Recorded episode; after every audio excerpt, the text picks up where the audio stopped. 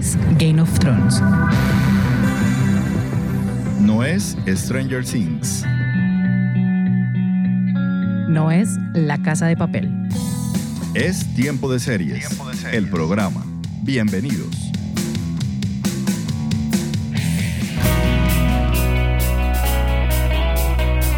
Seriefilas y seriefilos del mundo, maratoneras empedernidas, consumidores de series. Yo soy Catalina Serrano, quien les da la bienvenida a un nuevo episodio de Tiempo de Series, el programa. Recuerden que pueden seguirnos en nuestras redes sociales, arroba tiempo de series by Cats, en Facebook, Instagram y en el canal de YouTube. Asimismo nos encuentran en la comunidad de blogs del tiempo y en Twitter nos encuentran como arroba tiempo de series. Allí pueden compartirnos sus opiniones, sugerencias, comentarios y recomendaciones seriéfilas para seguir creciendo en esta comunidad amante de las series. Hoy vamos a hablar de I May Destroy You, serie que aborda temas como el consentimiento, el abuso y la violencia sexual. Y también nos permite reconocer y descubrir que no existe una forma correcta de comportarse cuando se es víctima de una violación. Así que sin más preámbulos, vámonos de una a maratonear. A maratonear.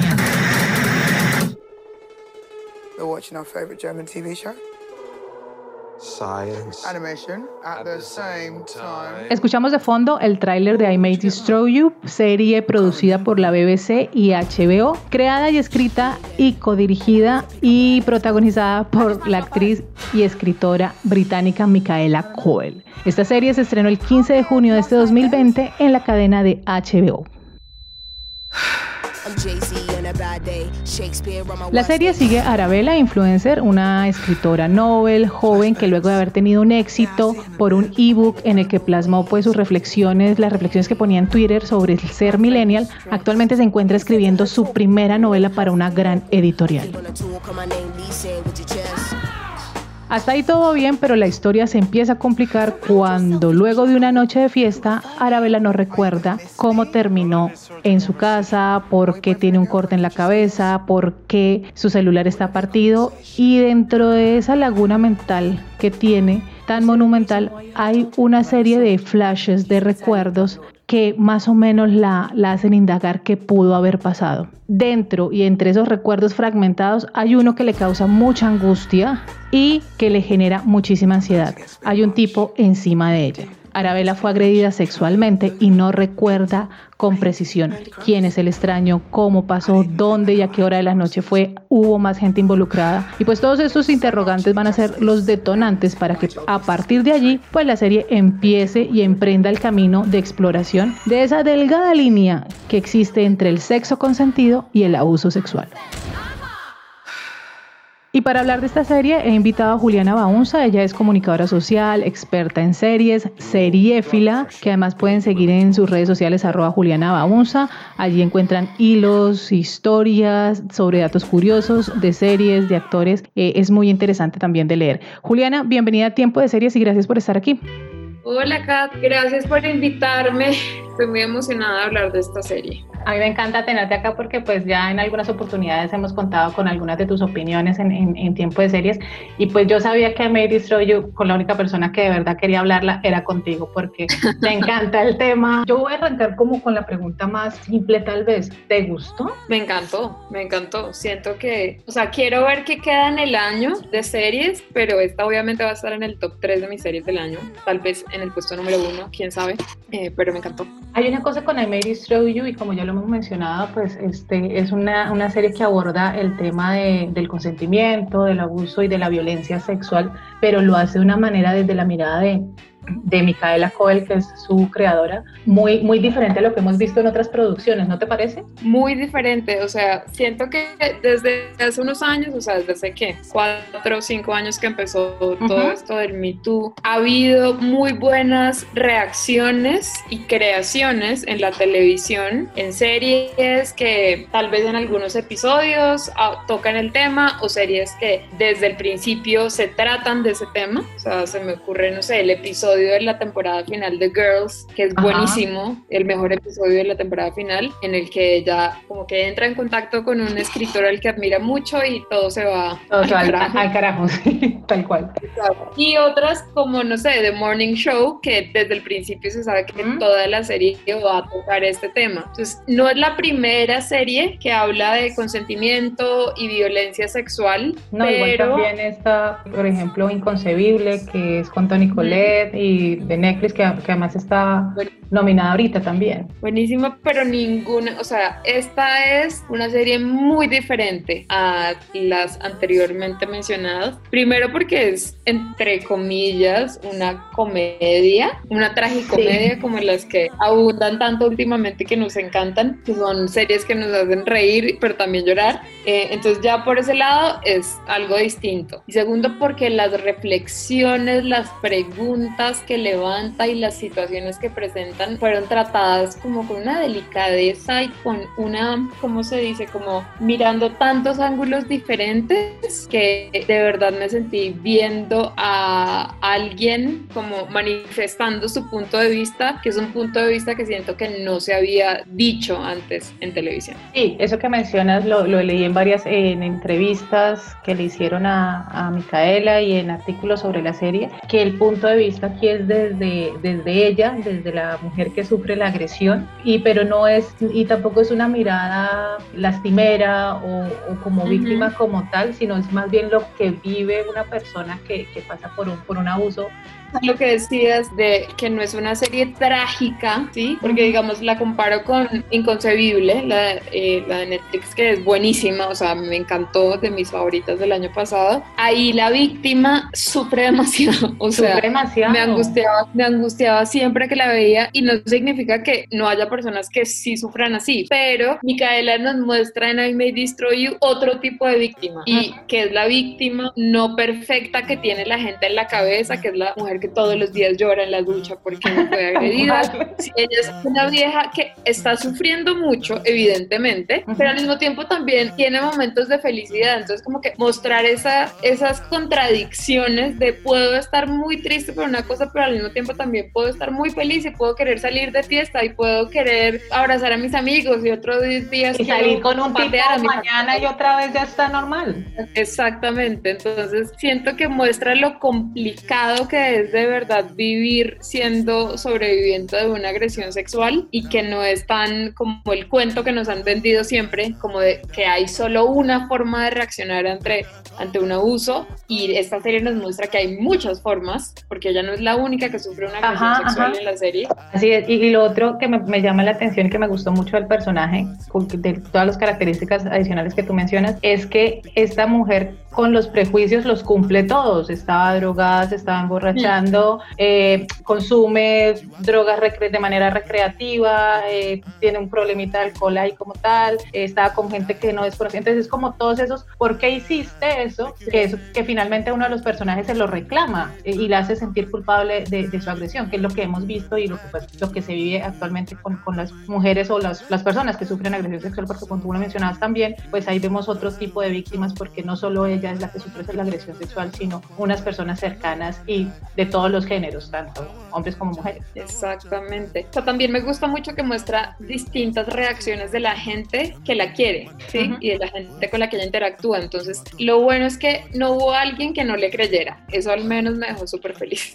Eh, pero algunas personas se ponen sobreprotectoras, otras como que tratan de hacer como si todo siguiera normal, otras quedan en shock, otras personas son súper comprensivas. Me encantó el papel de las detectives que llevan su caso. Son fantásticas. Eh, muy inspiradas también en inconcebible. Claramente, sí, claramente. Muy competentes, muy respetuosas, muy profesionales. Entonces, sí, es como la serie es demasiada diversidad de puntos de vista de todo. Diversidad de víctimas, diversidad de personas que acompañan víctimas, diversidad de reacciones, diversidad de agresores, o sea, hay todo. Sí, es, es cierto, eh, esto que mencionas, eh, la reacción, porque también eh, nos muestran ese punto de vista de las personas que son cercanas a, a mujeres o personas que son agredidas sexualmente que igual tampoco están preparadas para, para acompañar este momento. Hay un tema también ahí relacionado con el con las redes sociales. También muy interesante cuando hay uno de los capítulos, ella prácticamente enloquece y empieza a publicar 24/7. ¿Cómo viste esto en la serie y también cómo lo ves actualmente, donde también las redes sociales han permitido pues todo el tema del scratch y todo el, tiempo, todo el tema de hacer la denuncia frente a,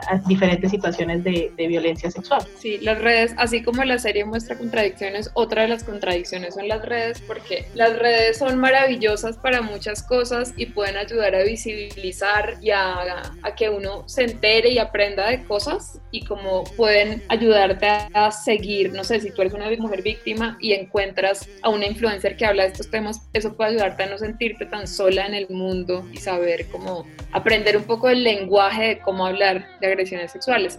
Pero está el otro lado, que es el de las redes igual desgastan mucho emocionalmente y adquirir el compromiso de ser la cara del abuso sexual. Y todo el día voy a hablar de sí, como todo el día voy a hablar de violencia sexual y todo el día voy a estar poniendo denuncias y voy a recibir mensajes directos de denuncias y de violaciones y de agresiones y todo el día les voy a estar leyendo y voy a responder a todo lo que hagan y me va a importar todo. Eso es súper desgastante y siento que la serie lo hizo de una forma perfecta, o sea, como mostrar ese cansancio y, o sea, más que cansancio es tanto sufrimiento en el mundo de Para tantas mujeres una persona. que, exacto, como para que una persona se encargue sola de decir, bueno, yo voy a ser la que todo el día 24/7 va a hablar de esto, entonces hay que llegar como a un equilibrio, ¿sí? Como, obviamente también está súper bien borrar las redes sociales por completo y nunca vamos a volver a entrar, pero sí parte del autocuidado es como poder establecer esos límites de, ok, me van a importar estos temas, eh, que eso creo que le pasa a cualquier activista feminista, como voy a trabajar en esto, voy a luchar por esto, voy a estar en redes sociales hablando de los temas que me importan, pero también tengo que ponerme límites, horas o voy, voy, a decir, bueno, no voy a abrir mis mensajes directos a cualquier persona, sino solo a los que yo sigo. No sé, hay muchas formas de establecer límites, pero sí, como que en ese episodio de las redes sociales la serie muestra como el cuento como de como para advertirnos, no dejen que las cosas lleguen hasta ese punto. Claro, y que, además hay algo de ese capítulo que me gusta mucho y que, que, pasa también, que como tú lo mencionas, que, que Arabella se pone la cara, se, es la cara, la banderada pues de, del tema, que también llega a una superioridad moral cuando está juzgando a, a sus amigos y que llega hasta, hasta separarse de sus amigos. Entonces hay un tema ahí de superioridad moral y de ego que al final del capítulo también la enfrenta con ella misma. Claro, y es que está precisamente cuando uno habla, o sea, hablando de violencia sexual uno no puede hablar en absolutos y creo que eso fue lo que más me gustó de la serie y es que deja claro que no es todo lo mismo, no es lo mismo, o sea, así sea más fácil para nosotras decir, ay, sí, todos violadores, todos malos, todos malditos para la cárcel, todos. No, no es tan sencillo porque no es lo mismo que te droguen en una discoteca y te violen a que, eh, no sé, un man te coja el culo en la calle. Obvio, las dos son agresiones, pero hay niveles distintos. Cuando la vela se vuelve la banderada y empieza a juzgar todo con el mismo rasero, como cualquier persona que la cague es un violador. Es como, ella ahí precisamente cae en cuenta de, ok, no puedo ser tan absoluta a la hora de juzgar, porque no tengo ni idea. Estamos hablando con Juliana Baunza sobre I May Destroy You, serie que está actualmente completa sus dos episodios en la plataforma de streaming de HBO Go. Y asimismo la encuentran en la plataforma de streaming de DirecTV Go. Vamos a hacer una pausa y ya regresamos. Únete a la comunidad de seriéfilos y seriéfilas más grande del mundo siguiendo las redes sociales de Tiempo de Series by Cats en Facebook, Twitter e Instagram. Y escúchanos también cuantas veces quieras en Spotify, Evox y Deezer y demás plataformas de audio. Continuamos en tiempo de series, hoy hablando con Juliana Baunza sobre I May Destroy You, serie creada por la escritora Micaela Cowell, que aunque por estos lados no es que conociéramos mucho sobre ella y el nombre no nos suene de a mucho, pues esta mujer sí ya había tenido algunos éxitos en Londres y en el 2005 sobre todo con una serie llamada Chewing Gum. Juliana, ¿ya habías oído hablar de, de Micaela? ¿Habías visto algo de ella? Yo sabía que existía Chewing Gum, pero no la vi, o sea, no la he visto, quiero verla. Había leído desde siempre de la serie, sabía que era súper buena, pero no sabía mucho de ella realmente. sabía que había crecido, o sea, que ella escribió Chewing Gum porque ella creció en un ambiente como súper religioso, eh, pero no sabía mucho más de ella hasta ahorita que hizo I May Destroy You, que me parece un proceso espectacular. Leí una entrevista de ella, como cómo fue el proceso de escribirlo, porque realmente, o sea, la experiencia de el abuso que ella vivió no es realmente como que esta serie esté basada en eso, sino que eso más bien fue el catalizador que la hizo escribir esta historia. Pero esta no es Micaela Coel, esta es un personaje llamado Arabella que le pasó otra cosa que puede ser parecida en algo, pero es una historia de ficción. Sí, es importante anotarlo. exacto. Y ella decía como que cuando le estaba escribiendo, pues ella sentía la necesidad de tener el control absoluto en la creación de la serie, como yo necesito tener la última palabra en todo, en la dirección, en los guiones, en todo. Y cuando trató de venderla a Netflix primero, ellos le dijeron como, ay, sí, todo bien, te la compramos, te damos tanto, pero entonces nos quedamos con los derechos de, de todo. O sea, como que querían meterle mano a la serie. Y ella dijo como, no, ni por el carajo. Entonces dijo, hasta que no encuentre un lugar donde de verdad me dejen hacer exactamente lo que se me dé la gana, no la voy a hacer. Entonces fue como una visión súper comprometida con lo que tenía en su cabeza y la historia que quería contar que está súper bien porque lo que leía era que en Chewing Gum, aunque es buenísima, según he leído, igual sí le metieron mano, o sea, como que había cosas que ella no quería que se hicieran como las hicieron, pero ejecutivos de televisión, sí, era BBC. BBC. Entonces, ejecutivos de televisión como que la decían, no, más bien cambiemos esto, cambiemos este personaje, no, que no sea no sé cómo, que no se acabe de tal forma. Entonces, esa experiencia como de recibir esos comentarios y que la gente le meta la mano a un producto tuyo, la dejó como rayada. Y como este era un producto aún más personal, entonces dijo, no, a este sí no le van a meter mano y se hace lo que yo diga. entonces la admiro mucho por eso, por esa firmeza de, no, de malas, pues no la vendo, no la vendo hasta que... sí, sí, sí, hasta que no me den lo que yo quiero, exacto. Sí, e, en esa, en esa entrevista, creo que es la misma que, que yo leí, en esa entrevista también hablaba como que el proceso de rodaje pues fue muy, más que complicado, fue mucho esfuerzo porque ella era directo, dirigió algunos capítulos, era la protagonista, tenía que aprenderse los guiones, ya tenía que a veces reescribir algunos guiones para los personajes, entonces como que este, este multitask que fue para, para esta serie fue, un, fue más, más que complicado, fue de muchísimo esfuerzo y de muchísimo trabajo, desgaste físico y de trabajo como tal, pero que aún así era algo que quería hacer y que duró cerca de tres años dedicada solamente a escribir esta serie. Claro, es que esta, esta generación de escritoras nuevas son como Leonardo da Vinci del siglo XXI, o sea, lo hacen todo es como yo soy la encargada de dirigir, escribir, protagonizar, hacer producir. La comida, hacer la comida, hacer los trajes, hacer todo. O sea, lo hacen todo. Es increíble. Y uno acá, sentado, sin poder escribir un artículo. Se demora unos tres días escribiendo un artículo. Es como que estoy haciendo con mi vida.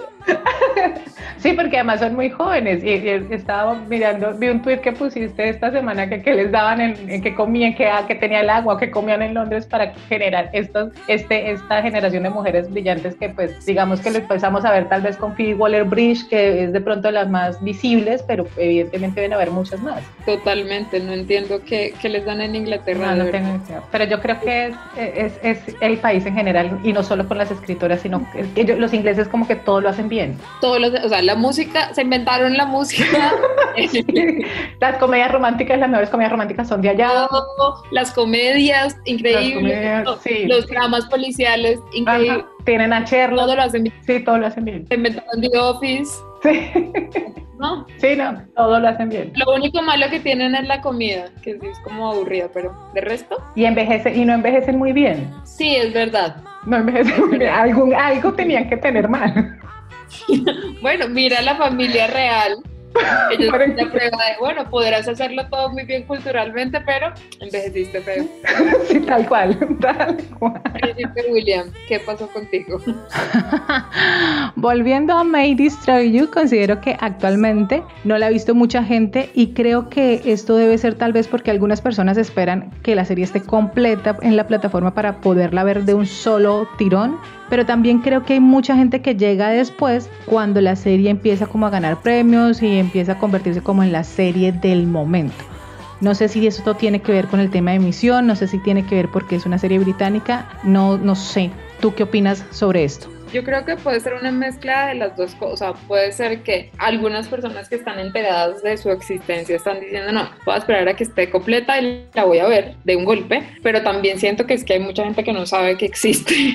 Sí, es más probable. Pues porque es una serie, o sea, no es, no es Game of Thrones, ¿sí? No es una fantasía con acción y, oh, producción. Es una serie súper íntima, pequeña en producción, puede ser. Entonces, ese tipo de series como como que siento, y digamos, lo que pasó con Fleabag fue que se corrió la, o sea, se regó la bola cuando ganó un montón de premios. O sea, cuando Phoebe Waller-Bridge empezó a ganarse todo, la gente ahí, pero ¿qué es esa serie? Bueno, la voy a ver porque todo el mundo que la Está de moda la serie de moda, la serie de moda. Exactamente. Entonces, me angustia un poco porque ahorita, digamos, I May Destroy pues no ha alcanzado a entrar a los semis de ahorita. Cuando ya la vayan a premiar, siento que ya haber pasado un montón de tiempo, pero sí tengo, o sea, sí estoy segura segura que cuando gane cosas, ahí va a empezar a verla. Exacto. De por sí, pues yo no sé si el término sería rara, pero la serie es diferente, es... Qué rara, sí, rara. Cierto que sí, gracias. Yo me sentía mal, yo decía como, pucha, es rara, pero no puedo decir que es rara porque...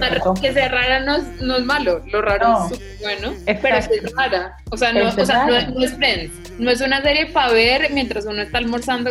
no, claramente no, porque además cada capítulo te va a dejar así, te va a explotar la cabeza y vas a quedar con mil interrogantes y, necesidad de buscar ciertas cosas para leer. Y, y, fuera eso también desde el diseño de producción es que se mueve como entre, como digamos, entre una serie comercial por darle algún adjetivo tal vez, pero también tiene mucho de, de serie indie, sin ser indie, claramente. Exactamente. O sea, obvio, es una producción de BBC y HBO, cero indie, Pero, pero como temáticamente y por el hecho de que sea, que muestra un Londres que no es el Londres de, o sea, no es el Londres de Hugh Grant, ¿sí? No.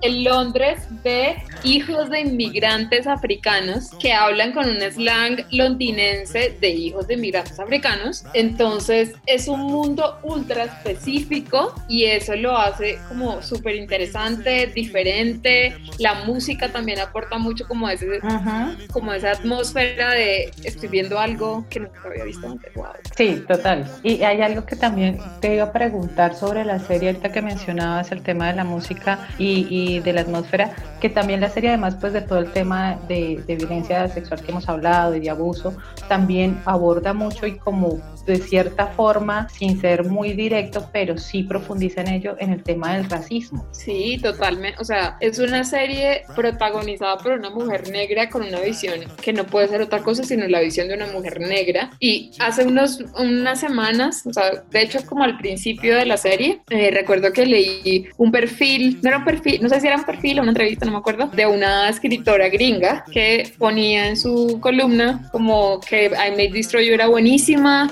espectacular y que no importaba realmente, o sea, como acá no importa, o sea, los personajes son negros, pero da lo mismo, o sea, como es una historia tan interesante que no importa si son negros y yo decía como, como así que no importa, es lo más importante. O sea, en una escena ella dice, yo pasé muchos años de mi vida sin pensar en que era mujer porque estaba muy ocupada siendo negra y pobre. E, y eso es lo que atraviesa la vida de muchas mujeres que efectivamente no están pensando todo el tiempo en los problemas de feminista blanca, ay, quiero salir a trabajar, quiero que me paguen lo mismo que mis compañeros, quiero que eh, poder no depilarme y que nadie me joda. No están pensando en eso porque están lidiando con un montón de violencias más. Con otros tipos de discriminación. Exactamente. Entonces sí es una serie 100% negra, obvio, y es como sin disculpas, sin introducciones, sin explicaciones, o sea, si una persona se la vio sin subtítulos y no entendió es como, ah, pues te jodiste porque así es que hablamos y así es este mundo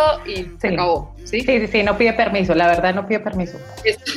Exacto. Y va entrando y, y, si entiendes bien y si no entiendes, vuélvete a ver el capítulo o resuélvelo tú. No te voy a explicar. Sí, eso me, que además me parece muy directa, es, o sea, es muy el personaje, que uno, pues no, como no tenemos una referencia clara de, de la creadora porque pues no hemos visto lo otro que ha producido y demás, entonces muchas veces que ella lo decía, no, el personaje es lo que tú mencionabas ya, el personaje es ficción, pero ahorita tal cual uno está haciendo la comparación neta y uno dice, es la misma persona. Exacto, y a mí, digamos, del episodio en el que los mostraban chiquitos en el colegio, me pareció también más interesante esas dinámicas de raza y género, porque si Arabella hubiera sido una niña blanca, seguramente se habría puesto del lado de la compañerita que mintió, ¿sí? Sí. Y habría dicho, no, le creo a ella y este man sí la violó. Pero ella es una mujer negra. Negra. Ajá. Y hija de antes. Entonces sabía como, no, esta vieja, esta blanquita está mintiendo, esta blanca quiere joder a uno de los nuestros. Uh -huh. Entonces es como, o sea, esa frase de no había pensado en ser mujer porque estaba muy ocupada siendo negra y pobre, es, me parece increíble, o sea, para imprimir, para pegar, para sí. hacer una camiseta, es espectacular porque debe ser 100% cierto. No tengo ni idea porque yo no soy una mujer negra, pero leyendo y hablando con mujeres negras sé que sí es así, es como no todas estamos pensando en, los, en las... Las luchas son diferentes. Vainas, no todas, exacto, no todas estamos oprimidas por lo mismo. Por lo y mismo. muchas veces las mujeres blancas oprimimos a las mujeres negras. Sí, sí, sí. sí. Entonces, lo muestra de una forma tan como natural. Sí, es muy orgánico. Es, es, es muy orgánico y es muy... Se siente uno ahí, o sea cuando uno termina de ver los capítulos, cada capítulo uno siente que alguien le estaba contando o que uno lo, o lo, uno lo vivió de cerca. Es, es, algo que en lo personal no me va a pasar con ninguna otra serie, que de verdad cada capítulo quedara como, hmm, como okay. uf, uf, afectada, afectada, sí. o sea, yo quedaba afectada a todos. Sí, sí, sí, sí, sí, y que cuestionaba no solo las acciones, digamos, de los hombres o de los ciertos abusos, sino que también cuestionaba esto como pro, acciones propias. Entonces, como, claro, hmm. claro, o sea, yo siempre, yo esa serie la estaba viendo con mi mamá, o sea, ella no, no vimos juntas, pero la veíamos al mismo tiempo. Y siempre que se acababa un episodio, hablábamos o esa noche o al día siguiente como, ¡Oh! bueno, y, siempre me preguntaba como, yo, ¿tú qué habrías hecho en ese caso? Yo no sabría qué hacer en ese caso. Y siempre discutíamos como, ¿qué haríamos nosotras en esa posición? Y siento que eso es súper valioso de la serie, que no te dice respuestas de, bueno, en este -huh. caso lo correcto es tal. No, es como, en este caso no tengo ni idea, se puede responder de muchas formas estas preguntas, tú verás como espectador cómo las interpretas y para algunas personas eso puede ser como no confuso, sino sí como desorientante, tal vez porque estamos muy acostumbrados a que las series nos digan todo y básicamente sea como aleccionadora, ¿sí? Como, sí, pero entonces lo... esto es lo malo y esto es lo bueno y así Ajá. es la vida, fin. Ajá. Está más que decirte si un personaje hizo algo bien o hizo algo mal, te lo pone todo al frente y tú decides cómo interpretar las cosas. Sí, en lo personal esas, esas series así como leccionadoras a mí me, me, me, rayan y de una vez me alejan porque siento que estoy viendo como esos videos que le ponían a uno en el colegio para educarlo frente sí. a algo. Sí, sí. Esta nueva visibilidad del feminismo como tal. Entonces algunas series que han cogido el discurso para autovenderse también y que el personaje es tan evidente y tan, tan es que yo soy mujer y soy súper poderosa y no sé qué. Entonces como no me lo digas, por favor, el personaje debe serlo, ya está. Exacto, muestra. Y si no lo es, o sea, un personaje no tiene que ser la activista perfecta, feminista, impoluta, que nunca ha cometido un error y que tiene todas las opiniones Ajá.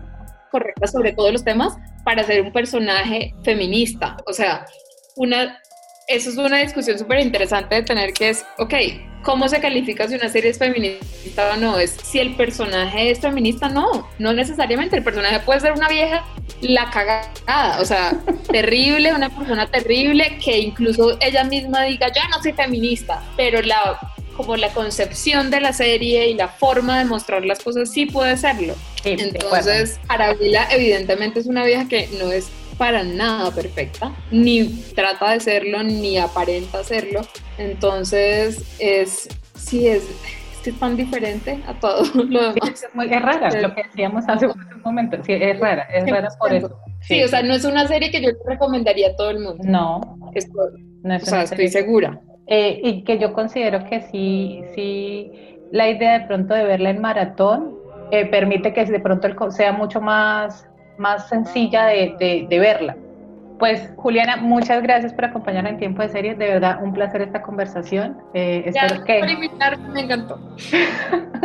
espero que nos vuelvas a acompañar. Ya miraremos de qué otras series hablamos para volverte a tener aquí en Tiempo de Series. Sí, ¿con cuál nos vamos a obsesionar? ¿Qué, nos queda en el año? Vamos a ver. Así es, ya veremos cuál será nuestra siguiente obsesión seriéfila. Les recuerdo que los 12 capítulos de I May Destroy You están disponibles en la plataforma de HBO Go y también la encuentran en la plataforma de streaming de DirecTV Go. De esta manera llegamos al final de este episodio de Tiempo de Series. Gracias a todos ustedes por estar aquí. Tiempo de Series, el programa, es una idea original de quien les habla, Catalina Serrano, con la producción de Julián Cala. Tiempo de Series es posible gracias al apoyo de la emisora virtual Estación V de la Facultad de Comunicación Social Periodismo de la Universidad Pontificia Bolivariana en Bucaramanga. Para apoyar este proyecto los invitamos a que compartan este episodio, le den like, comenten, lo recomienden y le cuenten a todos sus amigos, a toda su familia y a todo su círculo social más cercano que existe este podcast que habla sobre series. Porque siempre hay alguien que está buscando qué ver en sus fines de semana. Todas, absolutamente todas estas acciones nos motivan muchísimo para seguir haciendo este podcast. Así que sigamos conversando. Nos encontramos en una próxima. Chao. About her.